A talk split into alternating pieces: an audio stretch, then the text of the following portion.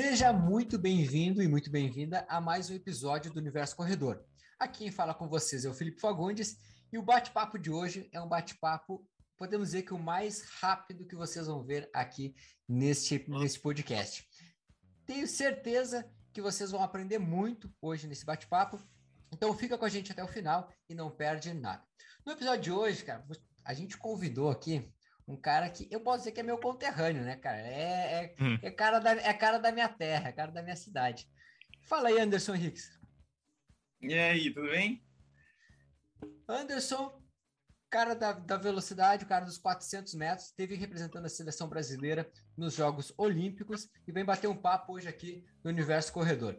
Mas antes da gente bater um papo, a gente vai agora apresentar aquela nossa clássica mesa, a mesa aqui dos que está sempre nos episódios aqui do Universo Corredor.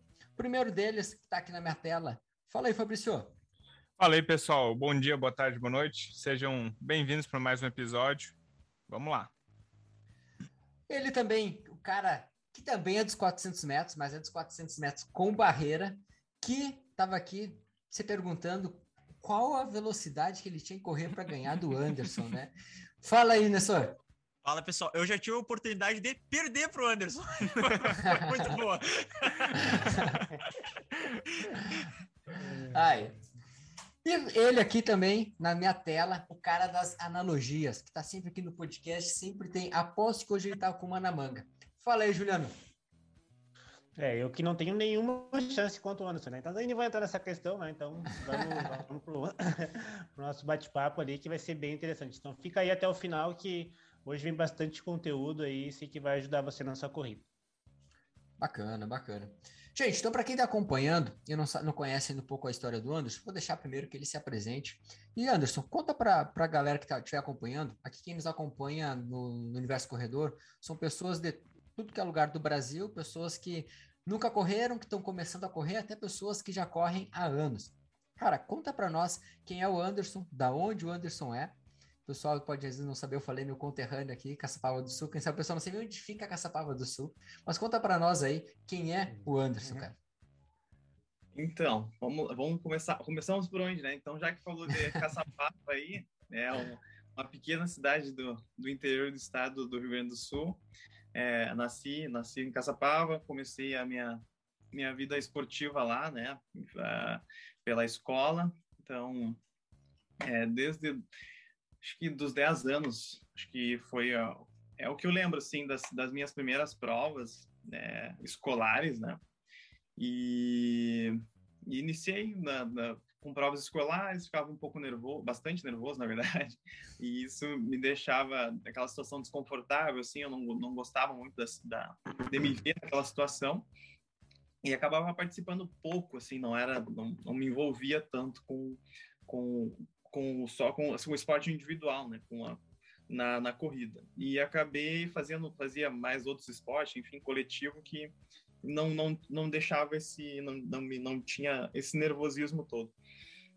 E depois, a passar do, do tempo, de um tempo, assim, acabava competindo algumas vezes e tive alguns resultados é, significantes dentro da cidade, né, daquela esfera escolar, e fui chamado para ir para uma escola que, uma escola agrícola, e ela, por, por ser uma escola menor, ela exigia uma participação de, de praticamente todos os alunos é, envolvidos ali na, na, naquelas, enfim, daquele esporte do momento. Se fosse handball, todos, todos os alunos praticamente participavam, porque não tinham muitos alunos para fazer os esportes.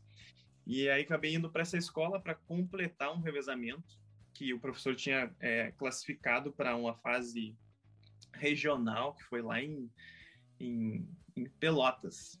Então, ele sempre avançava bastante com revezamento, ele sempre teve bons corredores de, de revezamento, mas acabou faltando um, um, um quarto homem lá para ele, e eu fui para essa escola. Então, mudei de escola em função do atletismo já. E lá, numa dessas, dessas viagens, já começou a ter uma especulação, alguns, alguns outros, é, algumas outras equipes, né? A Unis que veio me procurar, é, um, um, também um um adorador aí do, do atletismo, né, que é o Pinheiros. Ele foi um cara bastante importante, sim, na minha, na minha carreira, que veio conversou comigo, falou para eu continuar treinando. Treinava na escola de forma bem amadora, assim, né, mas fazia alguma sempre mantive aquele contato. Então, lá em 2009 foi quando eu tive um resultado já a nível nacional, né? Que foi eu fui é, é, convocado para uma para uma Olimpíada escolar. Então, daí eram todos todas as escolas do Brasil inteiro. E, e acho que nessa competição eu fiquei em nono, nono lugar. É, por uma posição que eu não participei da final. E correndo uma, até uma, uma, certa marca interessante, assim, para a forma que eu treinava. E então, depois disso, eu vim para Porto Alegre, isso em 2010. E a partir daí, sim, comecei a treinar profissionalmente, né? Fazia anteriormente a prova do 100 e do 200, não, não tinha na, na, na, nível escolar não tinha 400 e to, todo mundo falava que eu seria um bom corredor de 400 talvez não de, de 100 e 200 e isso é uma prova bastante dolorosa né? Uma prova que tem acúmulo de ácido lático é, um, é bastante difícil de treinar também né mas foi aí que eu, eu comecei a desenvolver bons resultados em 2000 já no meu primeiro ano, eu já corri é, abaixo de 47 segundos, né, com, com 18 anos, então já era uma boa, boa marca. É, no segundo ano, já fui convocado para o Pan-Americano Adulto, já correndo abaixo de 46, batendo acho que até o recorde da categoria. Então, foi assim que se iniciou, né, até chegar ano, esse ano, né, na, na Olimpíada. Cara, legal. Eu, particularmente, Anderson, eu, cara, a gente. Quantos anos tá, Anderson, hoje? 29. 29, é, eu sou quatro anos mais novo que tu, cara, tenho 25. Mas eu lembro de te correndo na, nos jogos escolares lá da, da Caçapava, né, cara? Até Sim. um dia eu tava, eu tava brincando com os guris aqui, que teve um. Na época do, da escola, uma vez eu estava jogando pelo próprio. Uh, lá o, o CRES, né? Que é a escola que tava comentando sim. aí. E, e, cara, eu lembro que assim, ó, eu ganhei uma bola na, na lateral, assim, cara, ela, no futebol, tá? Isso pra quem tá acompanhando. E ela tava adiantada, cara. Estava do outro lado do campo, cara. Tu deve ter atravessado assim em, sei lá, alguns segundos, cara. E tu buscou assim, eu, eu fui atropelado, né? Aí eu pensei, porra, aposto que até o Anderson não sabe disso, mas quem apanha, nunca esquece, né? Exatamente. Mas, quem então, esse, Deve ter sido o meu melhor, o meu melhor momento do futebol, então, porque eu sempre joguei muito mal. Cara, não, velocidade. É que eu tô no né? Cara, eu lembro assim que eu levantei, não sabia da onde que veio o pessoal gritando assim: toca a bola, toca a bola. Mas, cara, nem viu o homem, cara.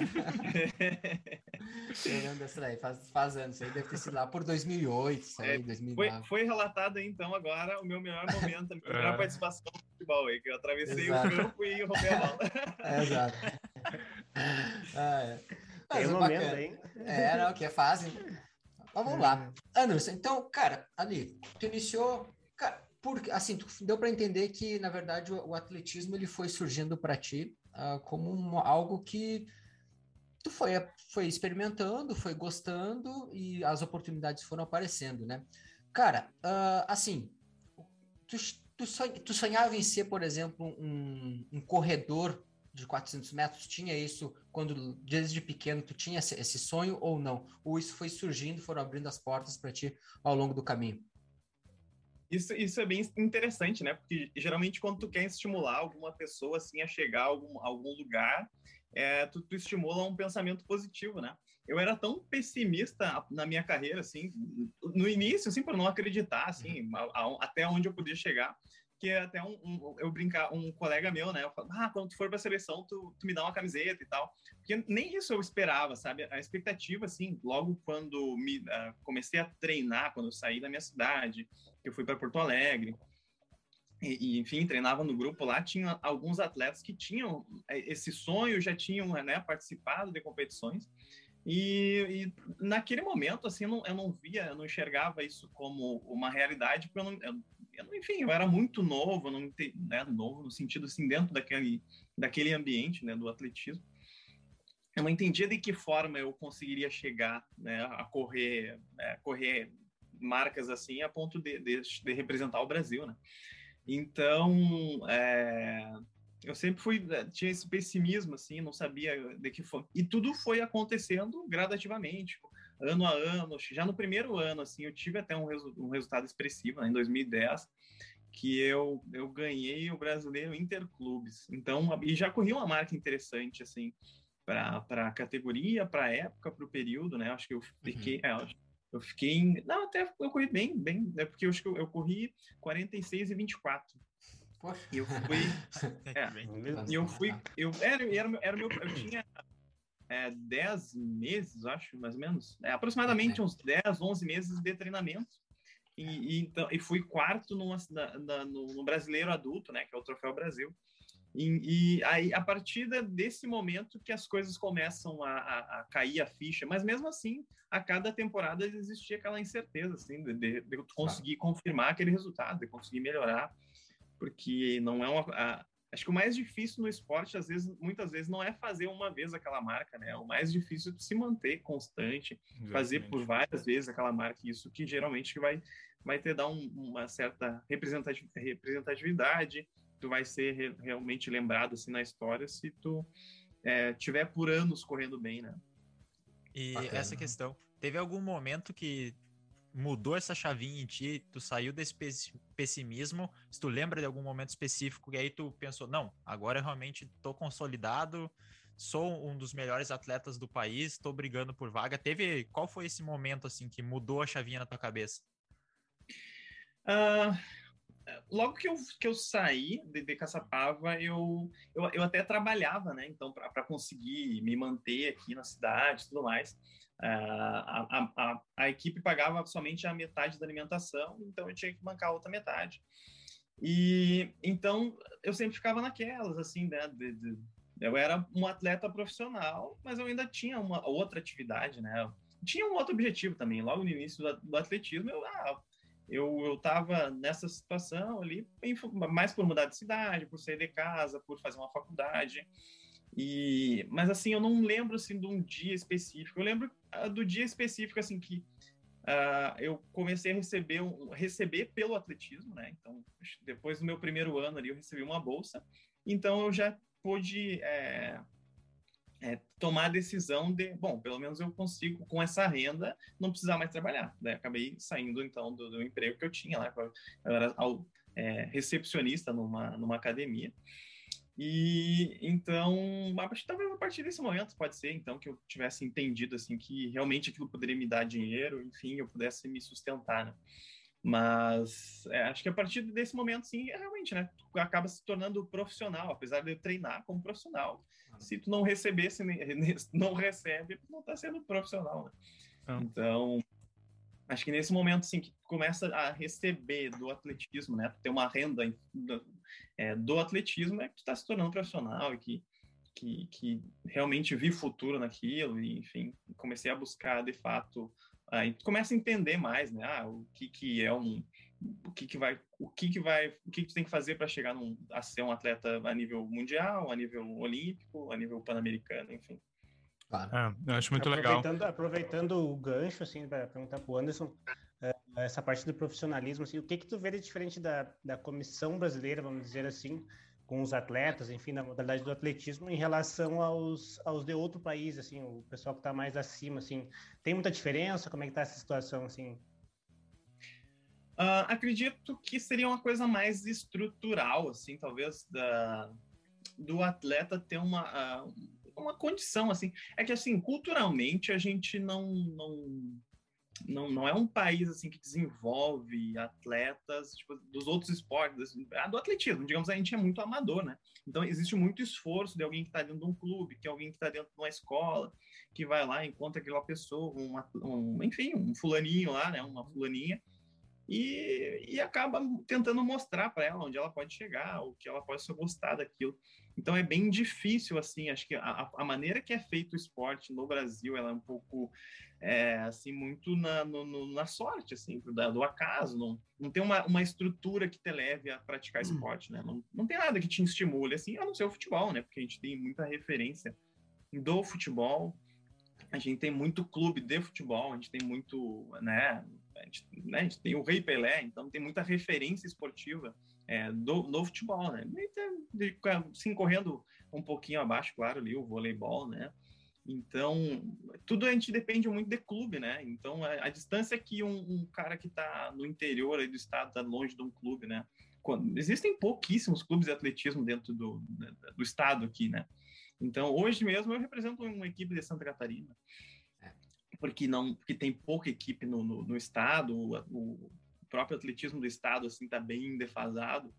Então, é, é, bastante complicado. Assim, eu, eu, sempre vejo assim que existe uma, uma distância muito grande do, do, do, menino ali, do atleta, aquele de base, até ele conseguir chegar no profissional. Então, acho que ele vai depender muito da sorte, assim, de encontrar alguém, de conseguir treinar com um certo alguém, porque tem pouca gente também que trabalha é, com qualidade, assim, aqui no estado. Então, existe uma distância, como se fosse uma ponte, assim, é difícil de conseguir ligar um, aquele cara que está na base ali, que está na escola, que está fazendo um trabalho ali com o professor da, da escola, com o cara do, do, do alto rendimento, assim, né? Então, lá fora existe, sei lá, é, tem muita pista, tem muito... Hoje eu estava assistindo uma prova agora de tarde, né, a Diamond League, que foi a, a final, então, uhum. um estádio, é, isso foi em Zurique, um estádio que tinha, acho que 30, 40 mil pessoas. Então, se tivesse uma, uma competição assim desse nível aqui no Brasil, não, não mas, olha, arrisco a dizer que, que não teria, sei lá, 10, 10 mil pessoas assistindo. É. Por mais que fosse né? hiper, mega, super divulgado, acho que seria as pessoas do meio ali que iriam e pouquíssimas pessoas assim iriam para ver, sei lá, os melhores do mundo. É. Culturalmente, né? A gente tem uma cultura, ainda não temos essa cultura do atletismo no Brasil, né? Não. Até a gente já, já discutiu aqui algumas vezes sobre a carência de, né, de ídolos no, no, no esporte atletismo, né? E aí tu trouxe a referência do, do Pelé, que é uma referência, uh, um ícone no, no esporte mundial e óbvio que na, no futebol. E aí essa questão da visibilidade. Então a gente bate muito nessa tecla de realmente se nós tivéssemos mais espaços para é, uh, desenvolver. Carência, carência de ídolo até acho que seria, seria um pouco injusto, né? Porque a gente tem bastante, é. muito, muitos, muitos Não, atletas. Isso. Assim, uhum. Pensar assim, pô, Fabiana Moura fez muito pelo, pelo atletismo brasileiro. Claro. Agora tem o Alisson, que fez, tem feito muito pelo atletismo.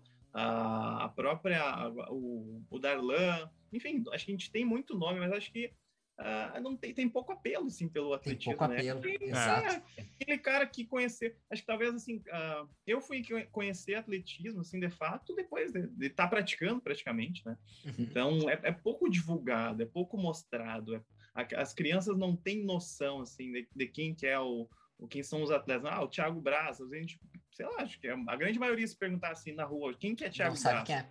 Não, não sabe quem é, o cara é, é. recordista olímpico, ganhou uma medalha em casa, sabe? Então, é. o que ele fez, assim, pelo, no, no, pelo esporte, né? Uhum. É, exatamente, né? Tem é. duas medalhas olímpicas, pô. É.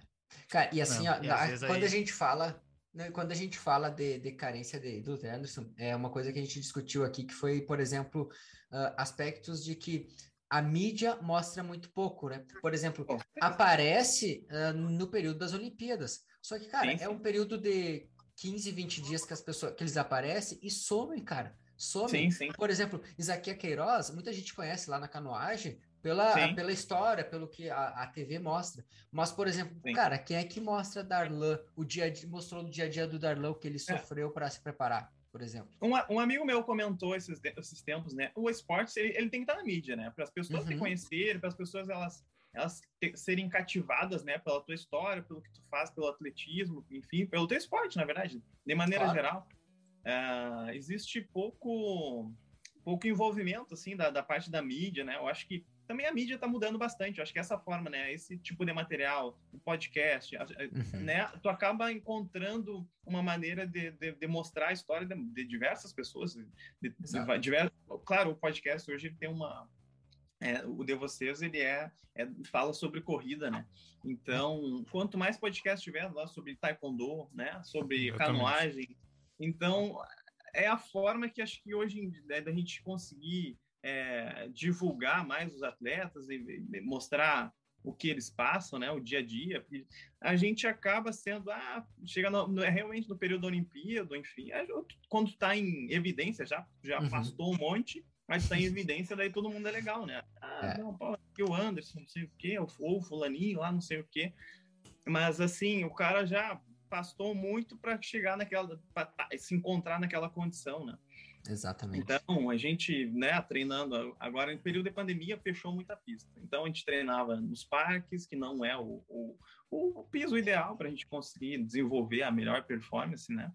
Mas, assim, de que forma isso é divulgado, né? De que forma isso vai chegar nas pessoas? Agora, tem, tem algumas... Se, eu, eu não sou uma pessoa muito boa de comunicação, assim, via é, redes sociais, né? Porque enfim, acabo gastando mais a minha energia realmente no atletismo ali, focado no treino, mas eu tenho que, acho que acaba, tu tem que entender o momento, né, que tu tem que mostrar realmente para as pessoas de fato que muitos, muitos dias da minha preparação, e semanas, meses da minha preparação foi feito na rua, foi feito eu lembro, no, cara. no parque, é, cara, foi... então, a Avenida Beira Rio ali, né? É, cara, assim, eu digo, é, eu, a gente acompanhou aqui, cara. É, o Léo Riba sempre postava então, os treinos de vocês. Então, já linkando aquela pergunta, né? Pô, qual, qual é a diferença do esporte do, do é, que tu vê lá fora e daqui? É, é, é, basicamente isso. As pessoas, elas têm onde treinar, elas têm onde, o, o, como se alimentar de, de, uma maneira eficiente, né?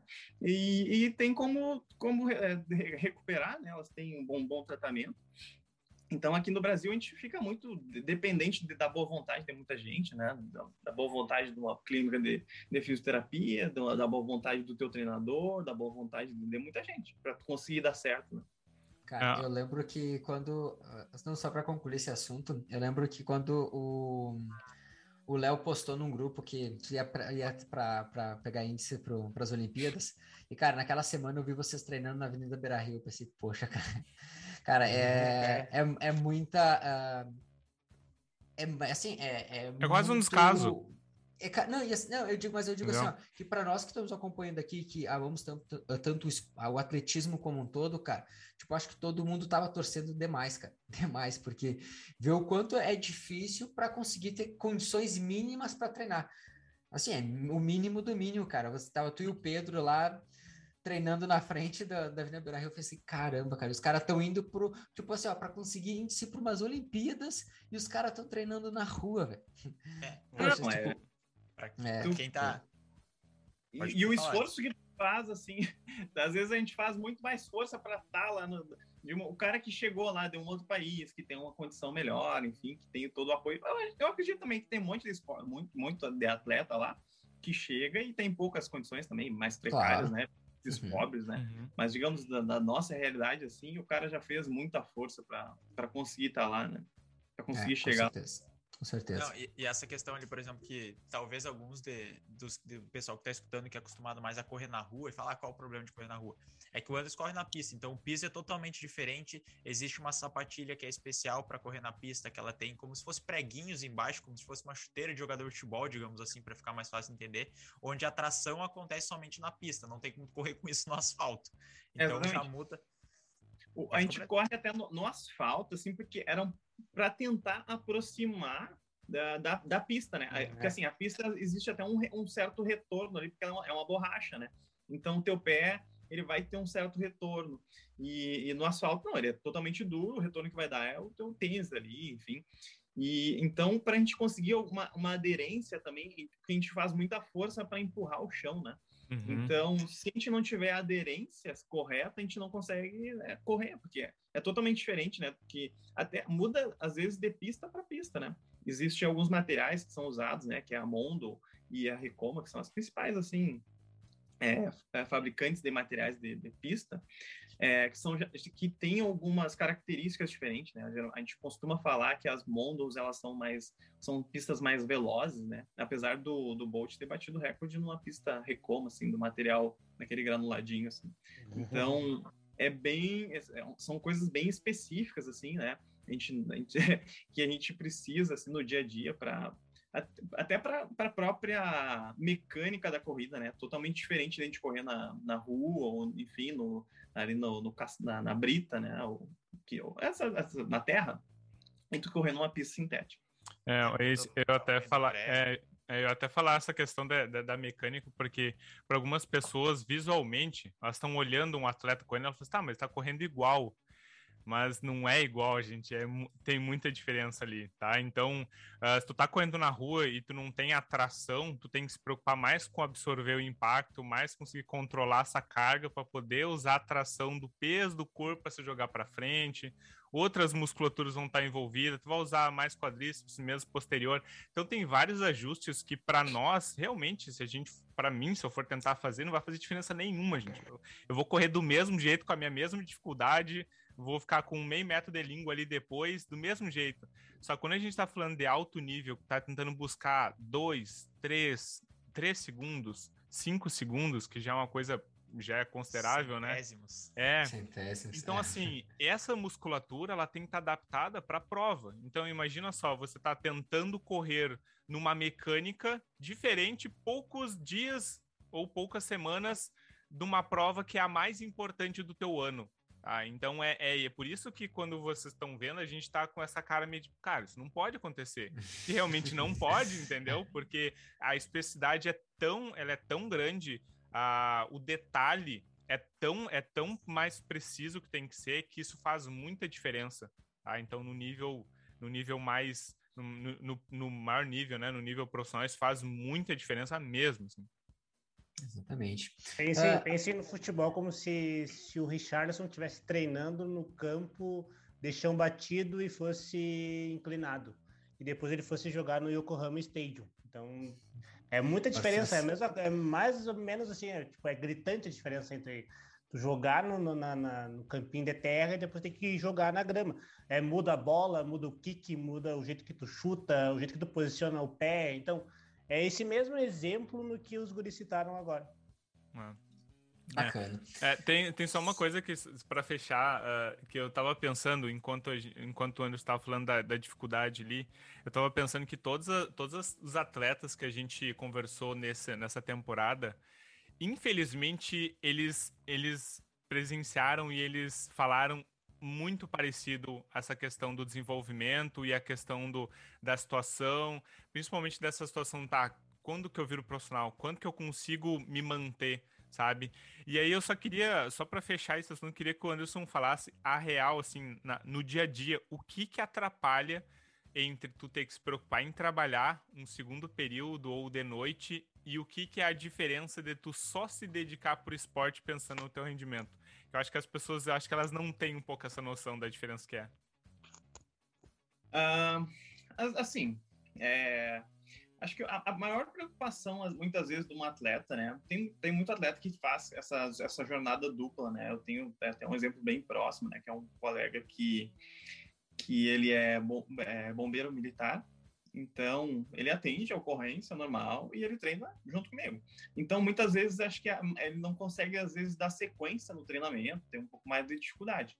É, quando tu foca somente no atletismo, né, é, é, é, diferente porque aquilo, aquilo, a tua dedicação é exclusiva àquilo. Então, é muito mais fácil, assim, de tu tá, é, poder encontrar um, um, um outro período para tu treinar, tu conseguir fazer uma recuperação melhor. Então, isso falando, né, do alto, alto nível, né?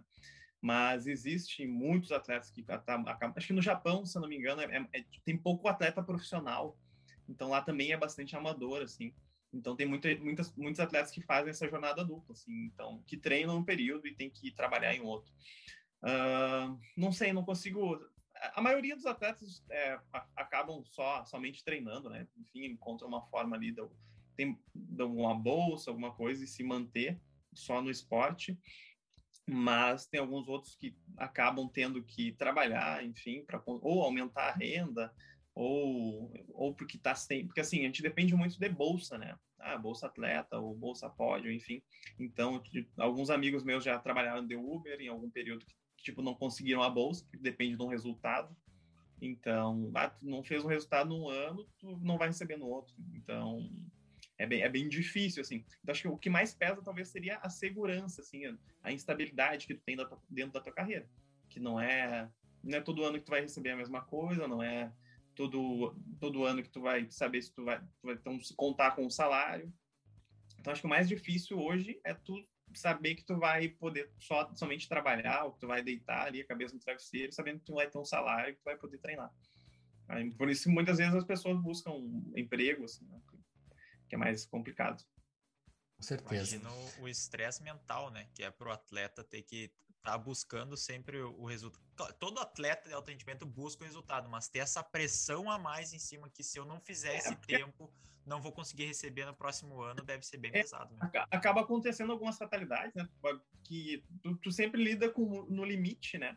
Então, tu pode se lesionar, tu pode não acertar uma boa prova, uma boa temporada, porque aquilo que eu falei, né? Uh, o mais difícil é tu se manter regular e constante, né? Então, é, muitas vezes, é, sei lá, passa por um momento difícil ali, tá com algum problema psicológico, não consegue desenvolver a performance adequada ali durante a temporada, se machuca. Então, existem muitas variáveis que fazem com que tu possa é, não ter um bom desempenho numa temporada e acabar ficando sem bolsa. Exato, exato. É. Anderson, uh, agora a gente entrar num, num uma segunda parte do nosso bate-papo aqui, que é algumas curiosidades, assim mesmo, para o pessoal que estiver acompanhando e para. O que, que é a, a, tua prova, algumas características para gente, a gente conversar sobre. Cara, a primeira delas, primeiro ponto aqui que eu tinha separado, é. Tá, tu corre então os 400 metros na pista, então para quem não sabe, para quem está acompanhando, assim, não sabe nada, é uma volta completa na pista, né? Uh, uma, um detalhe interessante da, da tua prova, assim, o que, quais são as marcas uh, hoje no Brasil e como que tu está hoje em dia no Brasil? Pode falar até a nível uh, sul-americano e mundial, o tempo que tu tem hoje melhor na tua carreira. Então, é, até essa semana eu estava conversando com, com, meu, com o meu quiropraxista, que ele me acompanha já há um bom tempo, assim, desde 2012. Uhum. E, e, a gente estava vendo, assim, que foi uma prova que evoluiu muito.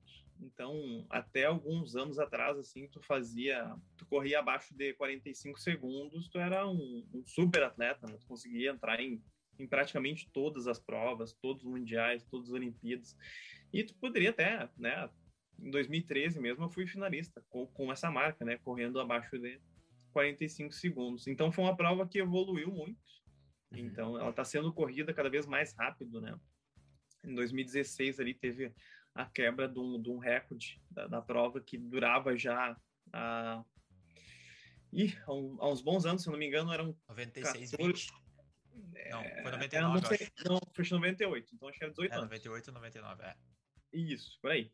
Então, enfim, quase 20 anos, né, de uma marca ali que, que durava e ela foi quebrada. E, e muitos atletas correndo, né, abaixo de 44 segundos. Tem hoje em dia assim, muitos atletas correm abaixo de 44 segundos. O nível da prova está muito alto, né? Forte. Uh, para eu ser convocado na, no individual, assim, o índice para minha prova era, era, eu tinha que fazer a minha melhor marca da, da vida, né? Eu tinha, teria que correr 44 e 90. Claro que existe uma outra forma de convocação ali, que era a pontuação. Então, tu tinha que participar de um número X ali de competições que, que valessem alguns pontos, né, para somar no ranking lá. Então eu fui, eu tava até acho que um, dois meses antes da da, da, da Olimpíada, da, da convocação, na verdade, eu tava entre os 40 do mundo. Então eu, eu tava indo no, individu, no individual. E acabei ficando de fora da, de duas competições que me somariam bons pontos, né? Que eu fiquei fora do Sul-Americano e do Troféu Brasil, porque eu tive um, uh, uma tendinite no tendão do calcâneo. E, foi bem difícil de me manter treinando, enfim, porque aí eu, eu acabei, eu só comecei abrindo mão, meu, beleza, bah, eu tinha feito, eu, eu, era o terceiro do ranking, então eu estaria, eu estaria sendo convocado, né, para pelo pro revezamento, mas eu acabei vendo ali a minha a minha classificação na prova individual indo aos poucos indo, né, porque cada vez eu, que cada dia que passava ali eu eu ia subindo no ranking, né, ao invés de estar melhorando. Então, né, consegui a convocação pelo revezamento só, né?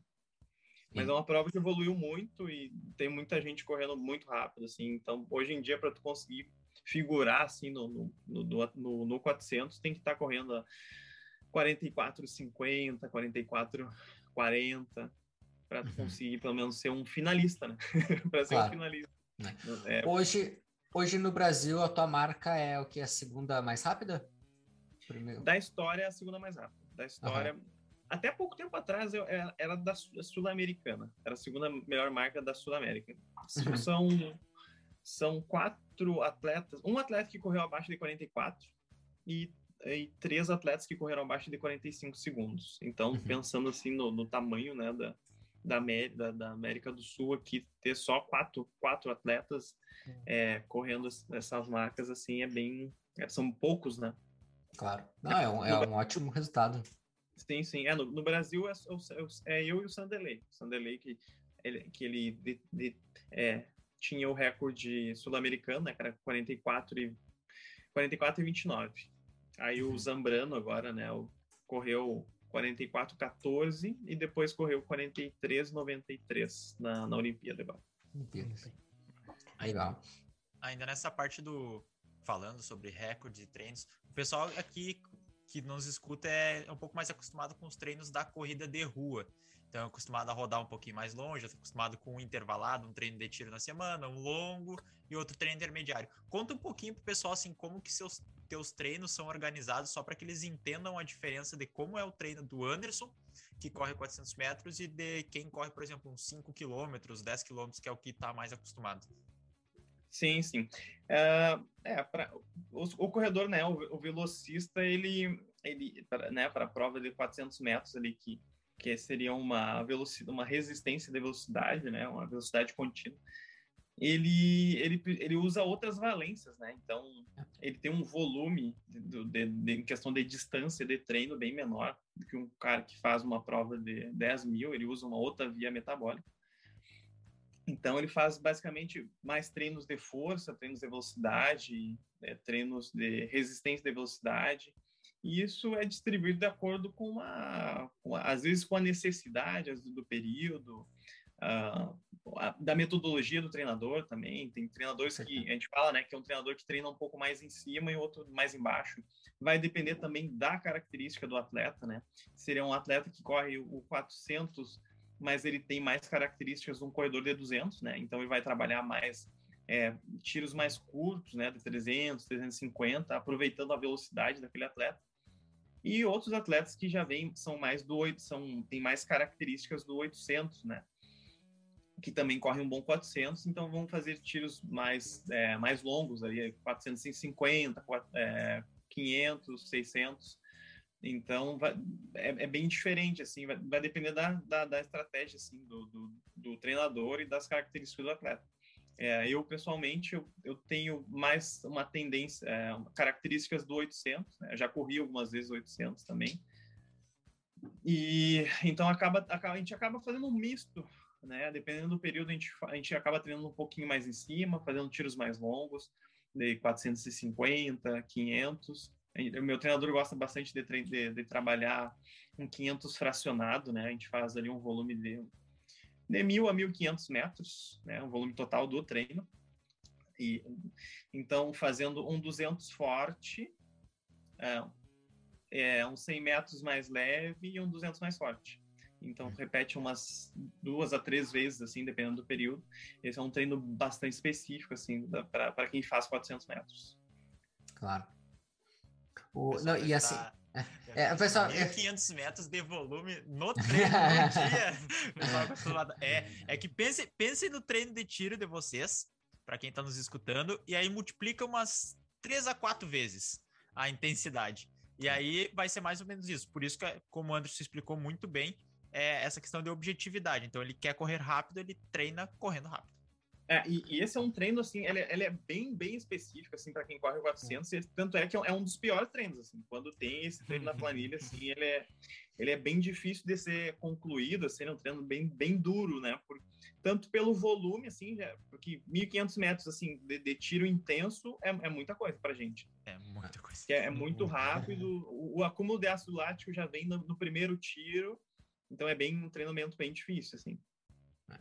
É, e assim, para quem acompanha, Anderson, aqui realmente é o pessoal da, da, que é mais corrida de rua, às vezes fica meio se perguntando, tá, já teve alunos já que me perguntaram, principalmente agora nesse período das Olimpíadas, como é que eles treinam, como é que o pessoal dos 400 com barreira treina, como é que o pessoal dos 100 metros treina? Aí uma das coisas sempre que a gente destaca é isso, é a especificidade do esporte, né? E a gente está falando de forma muito específica mesmo do, do teu esporte. E é legal as pessoas entenderem, porque, cara, quando a gente fala que é um, por exemplo, a gente pode usar o termo tiro, tiro forte, cara, é muito forte, forte cara. A gente está trabalhando realmente numa intensidade muito elevada. É diferente, totalmente diferente. Então, para você que está acompanhando de um tiro de 400 metros de um cara dos 10 mil, dos 5 mil, como o Anderson falou, a intensidade é bem mais baixa que eles treinam. E muitas vezes até, por mais que a pessoa corra, né, ela não vai nem conseguir atingir aquela aquele uhum. nível assim de, de, é, exato. Porque, assim é, é algo que é, é, bastante específico então tu tem que realmente fazer aquilo com uma certa velocidade para fazer algum sentido né então, exatamente uhum. É. Imagine você ali acelerando o seu carro 1.0 ali e bate com, com, o acelerador lá no fim, assim, ó. E tu pisa e pisa e te bateu lá no fundo e não acelera mais. Então, é, basicamente, isso aí que acontece Era, comigo, não, né? E a maioria dos é. corredores. É, tu não vai conseguir atingir, né? Aquela velocidade máxima. Tu, ah, tu vai estar na velocidade máxima, mas aquilo não vai ter um, um não vai acumular ácido lático o suficiente, assim, para tu conseguir adaptar, né? Talvez teria que ser um, criar um adaptações. pouco mais longo, assim, para uma pessoa é. menor, sei lá, com outro tipo de preparo. É. Exato. O, o ácido exato. lático é aquela sensação, só traduzindo, às vezes o pessoal também fica se perguntando, aquela sensação, sabe quando tua coxa fica pesada, queimando, que tu termina caminhando meio de lado quando termina o treino? É essa sensação. Aí pensa que no primeiro 200 metros já fica assim e depois tem mais 1.300 metros para te fazer. É. Aquele gostinho de sangue na boca, maravilhoso. É, é, é, um dos piores treinos, mas é, ele é o treino mais específico, assim, é o que, é. é. o que mais aproxima, assim, do que a gente sente na prova, né? Na hora da prova, o que a gente tem que adaptar o... O, o treinamento é, a adaptação, né? Então, tu tem que adaptar uhum. para tu cada vez ir melhorando, assim, pouquinho a pouquinho. Então, quanto mais resistência tu tiver ao ácido lático, mais, por mais tempo tu vai conseguir ficar correndo rápido, né? Tolerar Porque ela é uma prova que a partir de um certo momento ali todo mundo vai travar. Então quem trava um pouquinho menos consegue se manter mais coordenado, uhum. consegue manter uma qualidade dentro da corrida ainda. Quem vai ter uma, uma performance melhor. Ah, e a pergunta que não quer calar é a partir de quantos metros começa a doer? Sim, só pra gente ter ah, noção, assim. Varia, Sim. É, varia difícil, muito. sabe? Varia muito, porque muitas vezes, às vezes tu corre uma, uma boa marca, assim, e tu termina a, a prova super bem. E vai uhum. ter outros períodos que tu vai fazer uma marca ruim e vai doer a partir do 250, assim, sabe? Uhum. Então é, é bem é bem louco, assim, vai depender do, da, da, forma que tu tá se preparando, se tu tá bem, digamos, bem fisicamente, né? Uhum. Hoje mesmo, assim, eu, eu tô num período de base, então não tô treinando nada específico, assim. Tô, já, eu tenho até dificuldade para treinar o, o, o é, esses treinos de resistência, assim. Então, se eu fosse fazer uma prova agora, ia doer, sei lá, a partir dos 100 metros. pensa, pensa na dor do sprint final, sabe? Quando tá terminando uma meia maratona, terminando 10 mil. Pensa que o 400 é, é assim, toda já. volta, toda volta doendo. É, tem, tem é 45 segundos.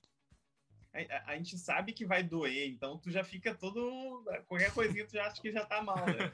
É, exatamente. Mas assim, respondendo assim, para uma Sim. grande maioria, é. independente de estando preparado ou não, é a partir dos 270, 280 ali, acho que já todo mundo já começa a ter algum, algum resultado ali já da, da fadiga, né?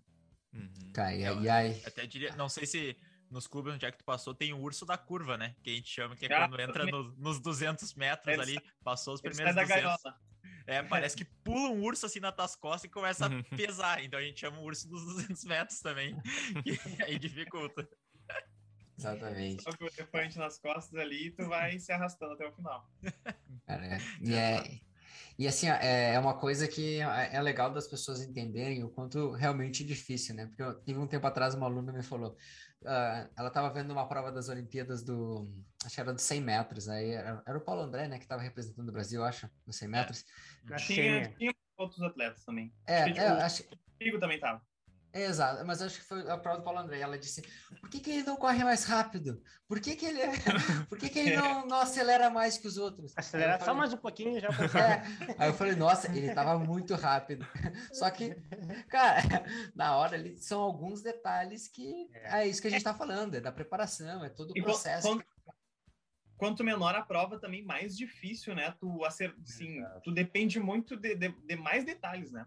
Acho que dentro do 400, às vezes, tu, se tu ficou um pouquinho no bloco, que a gente fala, né, que, uh, que é a questão ali do, do, intervalo do tiro, assim, até tu conseguir arrancar, é, não conta muito porque tu às vezes consegue, né, durante a prova, se posicionar um pouquinho melhor, né, desenvolver a corrida. Os 100 metros, ele tem uma, uma soma de fatores ali que tem que dar certo para tu correr bem, né? Tu tem que acertar o tiro, sair no tempo certo, é, tu fazer uma boa fase de aceleração, tu fazer uma boa transição, né? Que é dessa fase que tu tá acelerando para aquele momento que tu tá correndo mais em pé, né?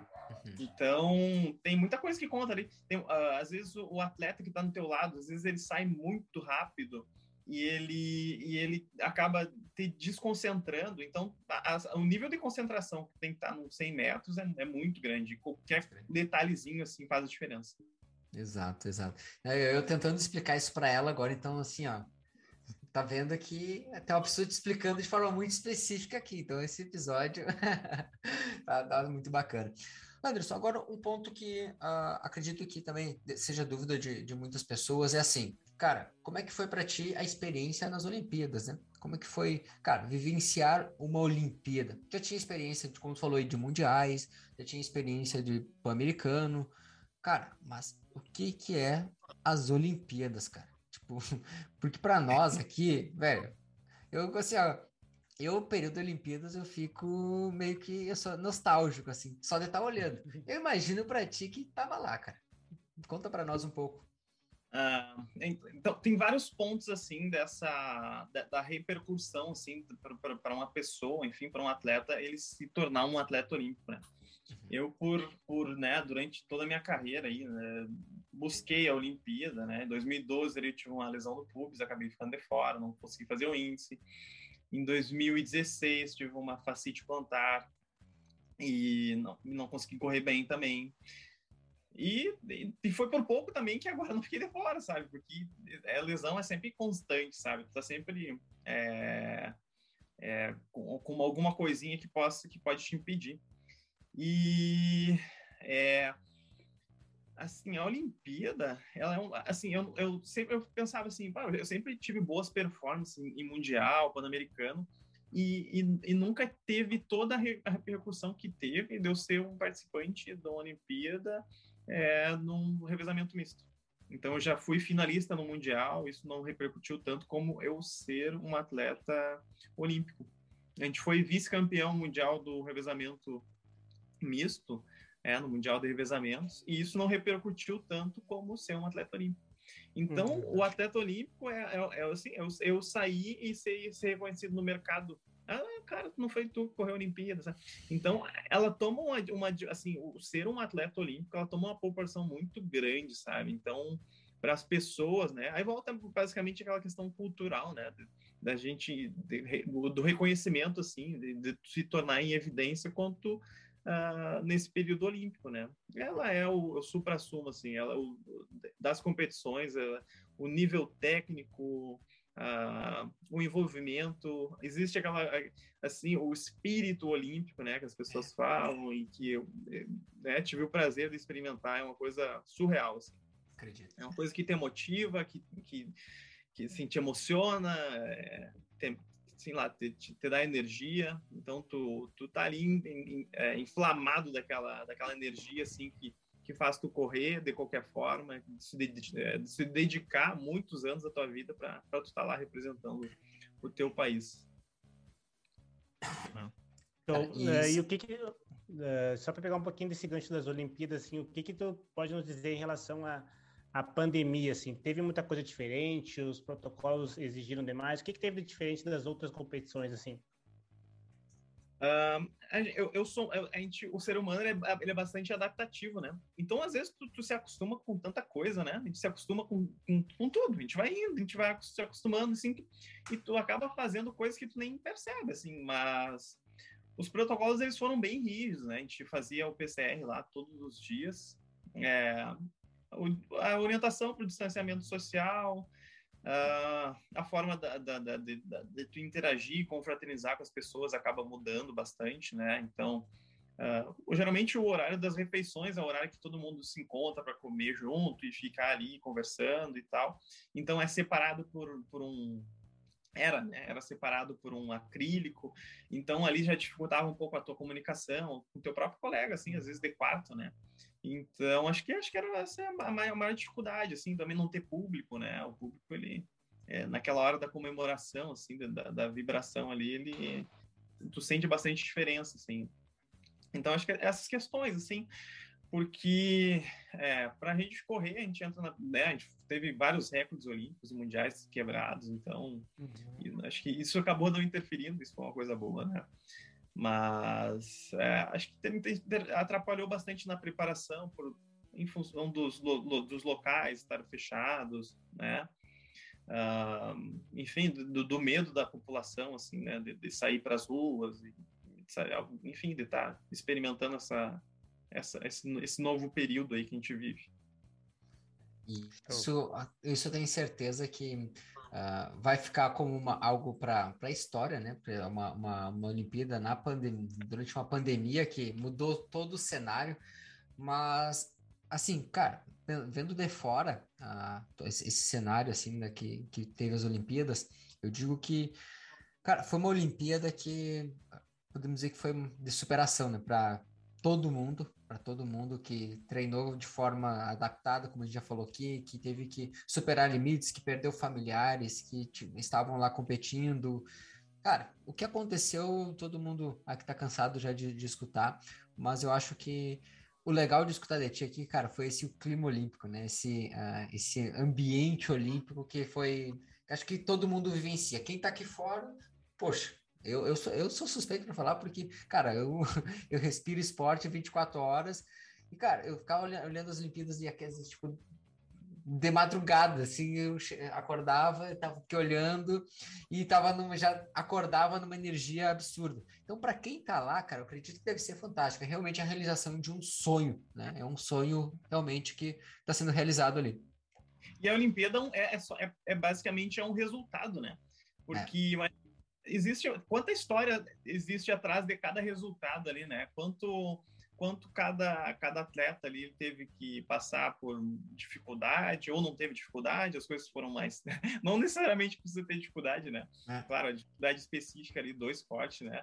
Mas uma dificuldade, enfim, de, de vida, né? Mas existe tem muita história ali e, e a Olimpíada acho que ela é a coroação, assim, é o resultado final ali do, do esforço de, de da, da, das pessoas, né? de, de, ter aquela resiliência. Eu, eu, sempre gosto, eu valorizo muito aquele atleta que, lá, e me inspira muito aquele atleta que teve uma experiência negativa, né? Tem uma, a menina do 100, do 100 com barreiras, ela no Rio ela acabou caindo uhum. e na próxima na outra Olimpíada, né, ela voltou no, no, outro ciclo e bateu o recorde olímpico.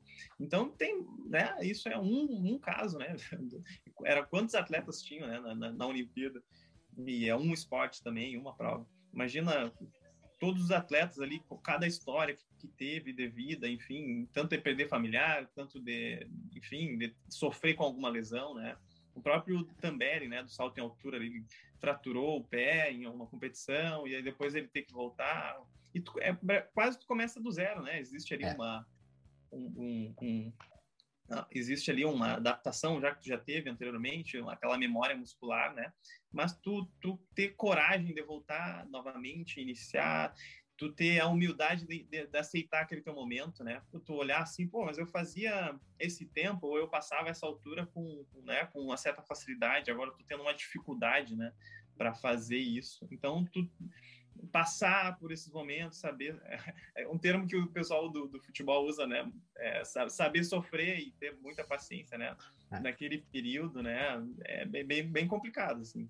Mas é uma coisa que, que vale a pena, vale vale cada é, sacrifício que tu faz para estar tá lá, para tu, tu, fazer parte da história e não, não tem preço, assim, nada, nada paga tu estar tá numa Olimpíada. Certeza. Essas palavras do Anderson, acho que talvez para você que está em casa, para talvez para falar para algum familiar seu que por por muitas vezes pode ter comentado um amigo alguma coisa, ah, mas o Brasil não ganha nada na Olimpíada. Às vezes que o pessoal não valoriza tanto, né? Essa questão de todo esse, como tu mesmo escreveu, a lesão, o processo, ele chegou lá e, cara, tu é o campeão, tu não venceu a Olimpíada, mas tu é campeão porque tu foi lá, às vezes fez a tua melhor marca, superou todos os teus tuas dificuldades e faz parte do quadro olímpico. Tu, tu entrou para a história de alguma maneira porque tu virou um atleta olímpico. Então é valorizar todas essas, essas vitórias também, não, não só criticar, apontar, ah, mas podia ter feito melhor, por que, que não correu mais rápido, por que, que não, hum. não deu um gás a mais? Por todo mundo que tá lá tá dando o seu melhor e tá sendo campeão da, da sua vida, né? É, a, a medalha ali, no, no, caso, ela é um. Né, a, gente, a gente falou aqui já desde o início, né? Que é, existem série de fatores para qualquer coisa. para a prova, dentro, dentro da prova, dentro do resultado, dentro da tua vida. Então, geralmente os, os, os, os, os atletas que vão muito bem, né? Ou, de maneira geral, né? Eles, eles têm uma, uma base muito grande já de, de, de, de atletas, né? Então, por que, que eles vão bem? Porque eles têm muito atleta. Eles têm muito atletas. Então, nos Estados Unidos é, é muito praticado. Então, a tendência é que tenha mais, mais atletas, porque tem, uh, tem maiores, mais praticantes, é, o nível vai aumentando, né? Porque vai se descobrindo mais atletas, vai se descobrindo. Porque, assim, não, não tem muita gente que pratica o atletismo no Brasil, né? Uhum. Então, o Brasil é, é, imenso, então, se não é praticado, é um que outro exclusivo, é, né? exceções ali, né? Então, como que vai surgir mais atletas? É, é, fica mais difícil, né? Digamos se muitas vezes assim o atleta aqui né sul-americano ele atinge um certo nível que ele está ganhando o sul-americano que ele está participando do mundial e, e tu, tu acaba caindo num certo né numa certa num certo cômodo porque beleza tu está sendo o melhor da tua região tu está sendo o melhor do, do, da nacional né no, a nível nacional tu está sendo o melhor a nível é, é, da, de, de, área, né, da, da, da área sul-americana. E, e, quando chega no Mundial, o nível é, é bem mais elevado. Então, isso acaba acomodando as, alguns atletas, assim, que não acaba evoluindo, né? Fica naquilo ali, ah, não, tá ok para mim, eu tô tendo um resultado aqui sul-americano e tá ok. E quando se vai para uma Olimpíada, é, tu vê que o nível é bem mais elevado. Tanto é que alguns atletas saem do Brasil, né? ou enfim, sai daqui. A menina que bateu o recorde do salto triplo, ela treina na Espanha. É, uhum. Tem muitos casos de atletas assim que o, o próprio Thiago Braz, né, ele treina na uhum. Itália. Exato. Então, porque existe essa preocupação, né, de tu estar tá no meio esportivo onde tenha mais atletas em alto nível. Então não adianta você fica aqui competindo entre a gente, né? Eu sempre falo que o atletismo assim ele é vivido de fato fora do Brasil, né? As provas que existem, né, Diamond League, aquilo lá realmente é atletismo, né? Porque o, o nível técnico muito alto, tu é super bem tratado, é reconhecido por, por aquilo que tu faz, né? Não aqui, que a gente vai numa competição, a gente tem uma maior dificuldade, às vezes, para confirmar uma prova, enfim, não, não, não existe, não, ninguém te facilita nada, sabe? É tudo uma dificuldade, querem ter prejudicado de alguma forma, não, ah, não confirmou no tempo X, sabem que eles seguir umas regras que a ponta da, de risca, sei lá, nos Estados Unidos, assim, hoje em dia, às vezes aqui no, no estado, uh, existe pô, a estrutura, assim, para aquecer, né? É uma coisa bem, bem técnica, assim, mas vamos tentar explicar, assim. Mas a gente precisa, às vezes, às vezes aquecer, né? E, e, não, e, e pistas fora do Brasil, às vezes, claro, de um nível muito alto, né? Uma Olimpíada vai ter uma pista específica para aquecimento. E então, às vezes, a nível nacional, assim, tu não tem o um espaço. Então, o que, que nos Estados Unidos é feito? Uh, enquanto a competição tá rolando, tu pode usar a pista. Então, porque assim, é, é só atleta que tá, que tá ali usando. Que tá, então, tu pode usar ali alguns espaços, porque assim, tu entende o momento que vai ter um tiro, tu pode usar o gramado, tu pode usar tudo. Então, até, até isso, sabe, tem, existem algumas, algumas coisas que poderiam ser, ser facil, serem facilitadas que a gente não tem aqui. É, tá, tem a competição ali, mas, dá, não tem que aquecer lá fora, tem que aquecer no, na, no, em volta do parque. Tu não pode nem usar ali o gramado, que é um, no setor ali, porque é, é, tudo bem mais prático, é tudo flui mais rápido, tu aquece ali no meio, daqui a pouco já chama tua prova, tu vai, entra ali, arruma o teu bloco, sai. Então a dinâmica é diferente, sabe? Aqui a gente fica muito travado, né? Ah, não, é no horário da tua prova, é no, nisso, ah, o aquecimento é só lá. Então, até isso a gente tem dificuldade, né? Então, existe alguns degrau, degraus ainda para serem alcançados. Talvez as pessoas, os atletas que hoje vivenciam o atletismo, né, quando chegarem numa posição assim que, ó, que elas possam é, comandar alguma coisa, que elas vão ser dirigente.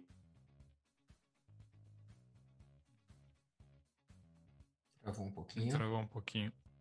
Porque tudo que surge novo no, no, no, esporte, basicamente, ah, surgiu nos Estados Unidos. É, é muito difícil a gente encontrar uma tecnologia diferente. Ah, não, veio do Brasil. Ah, uma, um treinamento, uma metodologia diferente. Ah, não, mas ah, isso aqui foi um treinador brasileiro que desenvolveu. É muito difícil.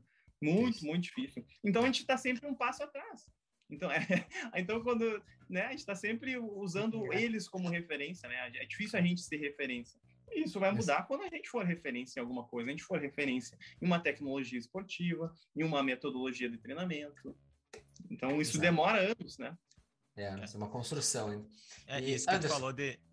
Só, só para complementar, acho que tu vai mandar assunto, Felipe. Só para complementar. Pode ir, pode ir, pode ir. Uhum. Não, é só que a questão que o Anderson falou de ter mais atletas, eu acho que o, o discurso do Altobelli ali no final dos 3 mil vale a pena ver quem, quem não viu porque tu treinar sozinho é muito ruim. O Anderson mesmo, ele tem dois parceiros de treino que são mais ou menos nivelados, né? O Pedro e o Bruno. Então ele consegue com que alguém puxe. Agora imagina o Anderson treinando sozinho 365 dias do ano porque não tem ninguém próximo do nível dele, porque fica muito espaçado, porque as pessoas que estão no nível dele estão lá em São Paulo, ou estão lá no Nordeste, ou estão no Amazonas, enfim, fica muito ruim. Então, quanto mais pessoas tem praticando, mais consegue se ter essas provas para puxar o nível, mais consegue se treinar junto para um puxar o outro e todo mundo melhorar. Então, também a importância de ter mais gente praticando. É igual aqui na corrida de rua. Sabe como é ruim treinar sozinho? Quando tem um amigo teu do lado, ele consegue puxar um pouquinho mais, tu consegue entregar mais no treino. E assim também na, na prova de pista. Na prova de pista, talvez até mais, porque como tem tiro em intensidade máxima, quando tem alguém do lado ali, facilita bastante também, tá te puxando. Assim, tanto é que existem grupos de corrida, né? ah, eu vou, eu vou contratar alguém para me treinar corrida e tu vai treinar individualmente, né? É muito difícil, né? Até acontece, às vezes, a pessoa lá, né? A característica da pessoa, mas o grupo de corrida ele te leva, né? Tu monta ali aquele treinamento e tu vai, cada um puxa um tiro, cada um, né? Ah, tu acaba sendo motivado, né, né, de estar naquele meio, enfim. Então, com certeza, tu ter mais pessoas praticando, ter, é, vai, vai facilitar com que tenham mais melhores resultados. Bacana. E Anderson, agora nós estamos para a reta final do nosso bate-papo aqui. E uma pergunta que, cara, ficou aqui uma pulguinha. Podemos esperar o Anderson uh, ir na França ou não? Com certeza. Uh, é, é, bem a questão assim, tipo, de tu experimentar essa, a, a, o espírito olímpico, de tu ter vivido tudo aquilo, é, tu, tu não quer nunca, assim, até um, um dia eu tava no ônibus, assim, indo pra pista, e comecei a pensar assim, pô, em questão de idade, assim, para o atletismo, né, então, então para mim, uma Olimpíada a mais, até duas, eu acho que sim, eu acho que ok. Daí eu comecei a pensar assim, pô, será que eu não tenho. Eu acho que logo que eu, que eu decidi me aposentar, acho que eu vou ter que começar a fazer um golfe, um hipismo, né? Que não, talvez não dependa tanto da. Verdade. para eu conseguir participar mais vezes, porque assim, é uma coisa que acho que, sei lá, o ser humano, assim, ele deveria experimentar uma, é, uma Olimpíada e muita gente, às vezes, que não consegue ir como atleta, né? Ele acaba se envolvendo, né, se forma em fisioterapia, vai lá e está lá na Olimpíada, ou vira um treinador e, e, quer ter algum atleta olímpico. Então, mas com certeza, eu vou, né, sigo aqui, né, logo que voltei da, da, da Olimpíada, é, já estava focado em, em, voltar, né, em voltar e estar presente em Paris. Então, vou me dedicar muito agora nos próximos anos. Então, o fator idade ele pesa, né? Então é uma questão assim que tem que se, acabar se cuidando mais, ser um pouco mais inteligente durante o treinamento, né? Saber talvez não arriscar tanto, se está com alguma dorzinha já é, reduzir a carga. Então tudo isso a experiência faz com que tu, tu vá, moldando o treinamento e, e faz com que se torne um atleta melhor, né? É, e também uma das coisas que me motiva bastante assim é ver bastante atleta assim com mais idade tendo resultado, né? É, o, tem um, um, um, atleta de Botsuana que foi finalista, ele está com 35 anos. Então, né, acho que a idade é uma questão assim, claro, existem as questões fisiológicas ali, biológicas, mas todo o cuidado que tiver com o corpo, uma responsabilidade assim com o treinamento, uh, isso acaba minimizando, né, alguma, alguma, algum fator que possa te deixar fora das competições. É um período um pouco menor agora, né, não são, serão três anos, então acho que vai, vai dar para embalar, assim, uma boa, uma boa temporada agora em 2022. 2023 também está sendo é, se, se cuidando bastante, tendo bem, adquirindo experiência, tendo experiência fora do Brasil, aqui dentro também. E 2024 aí fazer uma, uma boa apresentação. Espero também estar tá correndo no individual, né? Não ir somente no revezamento. Que legal, legal, cara. E a gente, e a gente vai estar na torcida, cara. Vai Pode saber que. É, com certeza. Anderson, cara, assim, se tu tivesse a oportunidade de colocar uma uma placa, cara, em algum lugar em que as pessoas, todo mundo pudesse ver alguma coisa que tu considera importante para passar alguma palavra, alguma alguma mensagem que as pessoas no mundo inteiro pudessem ver. Que frase, que mensagem seria essa, cara? Ah, de surpresa cara, aqui. De surpresa, assim, né? É que tantas, né? Porque a gente, às vezes, é alguma frase assim que tu vai colocando aquilo, vai se repetindo para si mesmo, ou tu fala para um amigo, tu... então são, são várias, né? Mas, assim, uma coisa que geralmente eu fico pensando e reflito, porque acho no dia a dia a gente é muito testado, né? A gente é muito testado a desistir por causa de uma dor, por causa de um dia ruim por causa de uma situação ruim que tu está vivendo. Mas eu sempre. Porque assim, eu podia muito bem ter desistido na primeira tentativa que eu, fui, né, que eu fiquei de fora da Olimpíada, em função de uma, de uma pubalgia. Eu podia ter desistido na, na segunda tentativa, né, que foi uma facite plantar nos dois pés. Eu podia ter desistido por várias vezes, assim, com várias lesões que eu tive. Então, eu acho que eu, eu não desisti em nenhum momento, né? Porque eu sou teimoso, assim, eu tinha aquela uma teimosia, então acho que acho não acho que eu não é fica um pouco abrange muita coisa, né? Mas assim, o não desistir nunca, né? Sempre tá ali, porque assim, tu tem que, tem que sempre estar tá exposto ao, ao risco de tu ganhar uma medalha.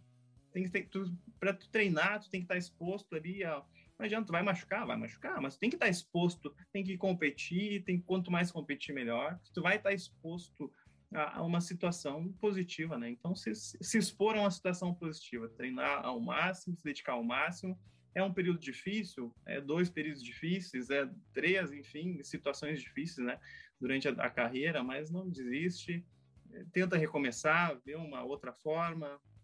É, acho que não, não, é uma frase específica, mas talvez aí uma um, um conceito, assim, é uma mensagem assim que eu, que eu, eu levo isso para a vida, né? Não, não desistir assim na, na, no primeiro obstáculo. Acho que a gente é bastante testado assim no dia a dia, né? De qualquer coisa, situação assim que a gente querer é, desistir, mas assim tu ser forte, porque assim tem que estar exposto a, a essas situações, sabe? Se tu quer ser um, um bom um bom profissional, tem que se expor, né? E se juntar a bons profissionais certeza. Hum. E não, acredito que as pessoas vão estar acompanhando isso, cara, e os guris também acredito que compartilhem disso, é que a gente vê claramente na tua fala, cara, que tu ama o que tu faz.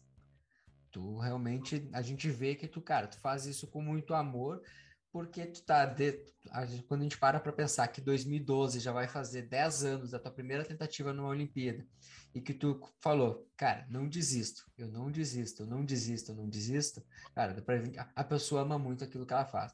Então, acho que fica uma acho que essa frase fica essa mensagem que tu deixou fica muito claro para as pessoas de que é fazer aquilo, não desistir daquilo mas sempre com muito amor, muita paixão pelo que está fazendo, né? E aí a pessoa que está acompanhando pode transferir para qualquer área da vida dela, né? Ela fazer Sim. o que ela se dispõe a fazer com amor, com dedicação e não desistir na primeira dificuldade. E acreditar, né? Acreditar naquilo que ela está fazendo, né? Porque se a gente também não, se eu não acreditasse, né? Que eu lá no início eu não acreditava, né? Por isso que eu falo. Né? Lá no início eu fui um pouco controverso, eu não acreditava muito, estava ali mas eu acabo, mas acabava me expondo, né? Eu, eu, me, eu, eu me expus ao, ao resultado, né? eu treinei, eu, eu, eu, competi e as coisas aconteceram, né? Mas hoje eu, eu me exponho ao resultado, eu treino e acredito. Perfeito, perfeito. Luiz, algum ponto a, a colocar aí? Não, eu acho, eu acho que só, ah, só, tem a, só tem o bate-bola do, do Nestor aqui agora. Cara, as, eu, eu, eu, tenho quase certeza de algumas respostas do É, eu também, mas é, beleza, eu também. faz parte. Não, é, é, é, é, que algumas é que até eu vou cortar, né? Ou querem que eu faça todas? Tu que manda. Ah, tu que manda. Fazer, fazer todas aí para que é, a gente faz com todo mundo que vem aqui, né, que é corredor, a gente faz algumas perguntas, um bate pronto. Então, algumas vão ficar fáceis de responder e, e vai tá. Eu sou eu já tenho para dizer que eu sou péssimo nisso. Sou péssimo. não, quer mas... dizer, eu sou rápido. mas eu sou péssimo. Esse tempo o cara fez comigo assim, eu ficava assim, bah, tu, tu gosta, sei lá, qual comida preferida? Eu ficava assim, ah, tem muita coisa. Ah, já, já ah, se prepare então. Eu, Vamos lá então, o que é a corrida para ti, Anderson? A corrida para mim? São respostas curtas ou pode ser uma resposta mais longa? Tu que Cara, manda. Rápido, tu que manda, é rápido e direto como tu puder. É rápido e direto? corrida é vida. Prefere correr na pista ou na rua? Pista. Qual é. que é a melhor refeição que tu gosta de fazer pós-prova? Na... Buffet. buffet é, livre. Sei. o livre, né? O clássico livre. O livre, é o livre. Essa aqui é, é, obviamente, mais longe ou mais rápido. Essa aí não, não tem discussão, não tem, nem que, não tem nem que fazer essa pergunta. Prefere correr, se tivesse correr fora da pista, no asfalto ou em estrada de chão? Não, chão batido, né? Estrada de chão. Tá. Qual o teu horário preferido para treinar? De manhã. Algum horário específico? Uma hora. É, seis horas. Boa. O, tá um, um aquecimento que o Anderson faz que é indispensável. Algo que tu faz no aquecimento. Uh, acelerações. Qual a tua distância preferida? Também, 200 metros. boa, boa, boa. Se tivesse que escolher um tipo de treino para fazer, qual que tu faria? Pra vida toda, assim. Se desse a escolher. A, a, gente vai recortar e vai mandar pro Ribas isso. Ele, vai, ele vai adorar. Mas treino de 120 metros. É uma repetição assim, mais rápida, né? Mais curta. E a última, essa específica para ti, Anderson, prefere correr na 1 ou na 8? Ah, 8. Na 8? Ah, é, só puxando a prova. É. Só, pessoal, 1 ou 8 é as raias da pista. A 1 é a mais próxima do centro e a 8 é a mais afastada. Por que é, 8? É que assim, uh, eu, eu, eu sempre. Não que, foi, não que seja um marco, mas digamos, a primeira vez que eu baixei de 47 segundos, eu estava na raia, numa raia externa. Foi, se não me engano, era 8. E, então, eu acho que eu sempre, eu sempre corri bem na, nas raias mais externas, né? E ela não é tão fechada, então tu acaba fazendo com que flua um pouco melhor a corrida. Então, tecnicamente, ela é um pouco melhor para correr. E tu, assim, é uma, é, tu, tu, se, tu, tu tu acaba sendo menos influenciado na, no, no, no, ambiente. Então, tu, tu vai sair, tu vai fazer a tua prova. Tu vai acabar tendo uma noção, assim, se tu tá bem posicionado, enfim, lá, lá pelos 300 metros, que é onde todo mundo, né, que é onde vai acontecer o desvalizamento. Né? Mas, claro, pode acontecer, se tá numa prova muito forte, né, alguém vai te passar antes. Mas a raia 8 ela acaba te deixando um pouco mais à vontade, assim. Claro, tem muito atleta que é, odeia a raia 8, prefere mil vezes correr a raia 1, que prefere ter alguma referência. Eu já prefiro sair ali pensando no que eu tenho que fazer mesmo. E aquela sensação mais de fuga, né? Não do, da, da sensação de, assim, de eu tenho que buscar. Então, essa sensação de fuga, assim, de tu tá sentindo, pô, tô na frente e vamos, vamos, e tem que continuar na frente. É, é melhor. E a última qual posição no revezamento 4x4? 1, 2, 3 ou 4? Qual, qual perna tu prefere fazer? Fechar. Fechar. Fechar? Fechar. Fechar. Show. É, existe uma responsabilidade muito grande para abrir, né? Tem a questão do tiro ali, mas então para mim fechar, fechar é uma boa é uma responsabilidade grande. Você recebe, é grande. recebe, na frente. frente. Você tem que pelo menos chegar na frente. É, então. É, cara, é grande a responsabilidade. É, as, as maiores, claro, todos, todos ali têm uma responsabilidade bem grande, mas assim, o cara que abre, acho que é a responsabilidade maior, assim, de tu conseguir, porque no 4x400 ali, quanto melhor for aquela abertura ali, o atleta ali entregar bastante na frente, assim, o, o bastão é melhor para o resto da equipe, né? Ele consegue fazer as outras passagens na raia 1. É, então, quanto pior tu entregar o bastão lá, tu vai acabando entregando nas raias mais afastadas, acaba perdendo tempo. É, com certeza. Show. Gente, então a gente vai fechando mais um episódio aqui do Universo Corredor.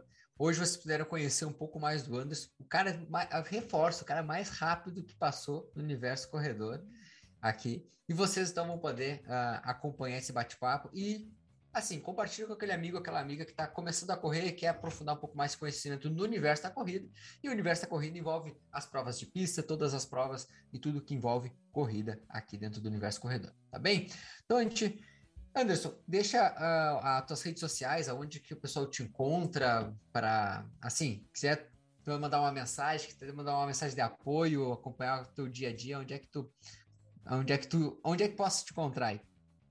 Uh, eu tenho utilizado última mais assim com uma frequência maior, né? Consigo alimentar mais a plataforma lá no, no Instagram, que é uhum. Anderson F Henriques, mas Anderson Henriques já deve encontrar lá. E segue lá, a gente vai, eu vou conforme a, a disponibilidade eu vou, vou, vou, passando um pouco ali do dia a dia, do treinamento, né? Tô me adaptando realmente ali essa essa fase é, já, já é quase velha, né? Logo já vai existir uma outra forma aí. Né? Mas é, é, acho que é, é, tenho me adaptado assim no momento ali para conseguir passar um pouquinho ali da, da, do nosso dia a dia, né? E aos pouquinhos ali eu vou, vou alimentando a plataforma e quem quiser seguir lá, mandar uma mensagem, a gente troca uma ideia, tranquilão, só chegar. Bacana. Isso aí, bacana. show. Gente, então fechamos mais um episódio. Uh, acompanha lá nas redes sociais também o arroba ProElite Assessoria e também o arroba Programa Corrida Inteligente. A gente vai fechando mais um episódio por aqui. Um forte abraço a todos, bons treinos e a gente se vê no próximo episódio. Valeu! Até mais, pessoal. Valeu, pessoal. Até mais. Valeu! Valeu! Feito!